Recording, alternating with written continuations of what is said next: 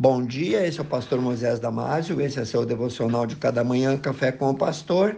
Hoje falando sobre já estamos chegando lá.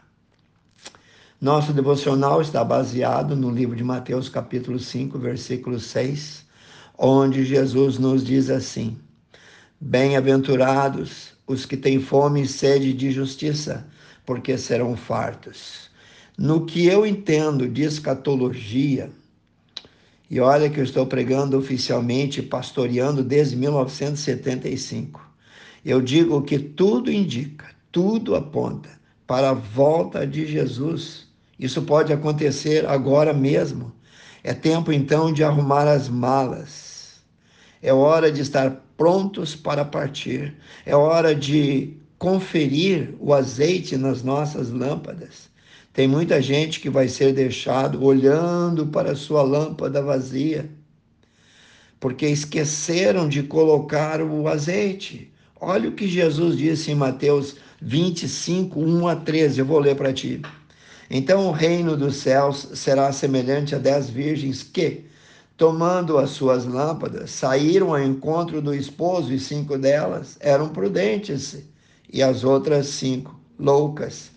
As loucas, tomando as suas lâmpadas, não levaram azeite consigo, mas as prudentes levaram azeite em suas vasilhas com as suas lâmpadas. E tardando o esposo, tosquenejaram todas e adormeceram.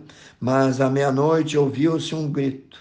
Aí vem o esposo, sai-lhe ao encontro. Então todas aquelas virgens se levantaram e prepararam as suas lâmpadas. E as loucas disseram às prudentes: Dai-nos do vosso azeite, porque as nossas lâmpadas se apagam. Mas as prudentes responderam, dizendo: Não seja caso que nos falte a nós e a vós, ide antes aos que vendem, comprai para vós. Tendo elas ido comprá-lo, chegou o esposo, e as que estavam preparados entraram com ele para as bodas e fechou-se a porta. E depois chegaram também as outras virgens, dizendo: Senhor, Senhor, abre-nos. E ele respondendo disse: Em verdade vos digo que não vos conheço. Vigiai, pois, porque não sabeis o dia nem a hora em que o filho do homem há de vir. A verdade, irmãos, é que muitos nunca tiveram uma conversão verdadeira, isto é, Muitos, quando ouviram o Evangelho puro e simples, resistiram ao Espírito Santo. Então, ele, o Espírito Santo, veio para convencer o mundo do pecado, mas eles ignoraram isso. Estes que resistiram nunca tiveram óleo na sua lâmpada, Cuidado, porque o rei está chegando, o noivo vem, não se engane, e vem como ladrão de noite para surpreender o príncipe deste mundo, surpreender o Deus desse século e raptar, levar para si a sua preciosa igreja, a sua preciosa noiva. A soma das evidências indicam que o tempo exato é esse.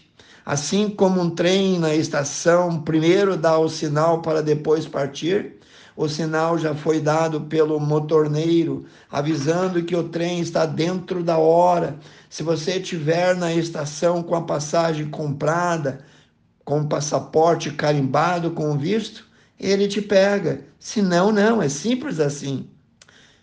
E aí, meu querido, eu fico pensando que quando uns subirem e outros não, os que já ouviram e por livre arbítrio rejeitaram, esses vão ver os salvos subindo, esses vão entender que todas as oportunidades se foram.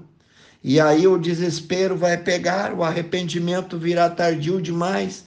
Imagina que situação para cada um deles. Aí vem a consciência do perigo, da conta para pagar, e o que não subiu descobre que ele nunca vai poder pagar e que não tem ninguém para pagar por ele. Descobriu isso tarde demais, não é?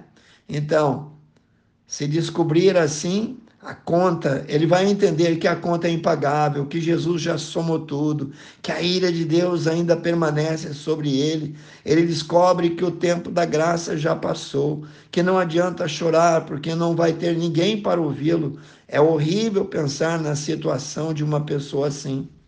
Lembra da história que Jesus contou do rico e do Lázaro em Lucas 16? O rico foi julgado e mandado para o inferno. Lá ele tinha plena convicção de que estava perdido, sem chance alguma de sair de lá. Ele sabia que estava condenado para sempre, que todas suas chances se foram. Agora, sabendo que não podia sair, ele faz um último pedido e pediu para alguém do céu voltar lá na terra e avisar os seus familiares ricos que também estavam vindo para aquele lugar de tormento, para o inferno de fogo, onde cada um dos condenados era salgado com fogo. Mas a resposta dada a ele por Deus foi: olha, eles têm as escrituras lá na terra, eles têm a lei e os profetas, tudo está escrito, tudo está sendo pregado. Querido, nada teria mais poder do que a palavra que já estava sendo levada a eles. Paulo chamou o evangelho de o poder de Deus. Se o evangelho hum, pregado não salvar, ninguém mais vai poder salvar. Olha só. E você vai esperar para a última hora? Ou vai fazer a sua decisão agora mesmo? Que Deus te abençoe. Quero orar contigo, precioso Deus. Abençoe cada amigo, cada irmão, Senhor, que ouviu esse devocional. Toca no coração profundamente. Abre os olhos, Senhor. Não deixe o coração endurecido. Eu oro e peço em nome de Jesus. Amém. Se você gostou, passe adiante, seus amigos, aos grupos, e eu te vejo no próximo Café com o Pastor.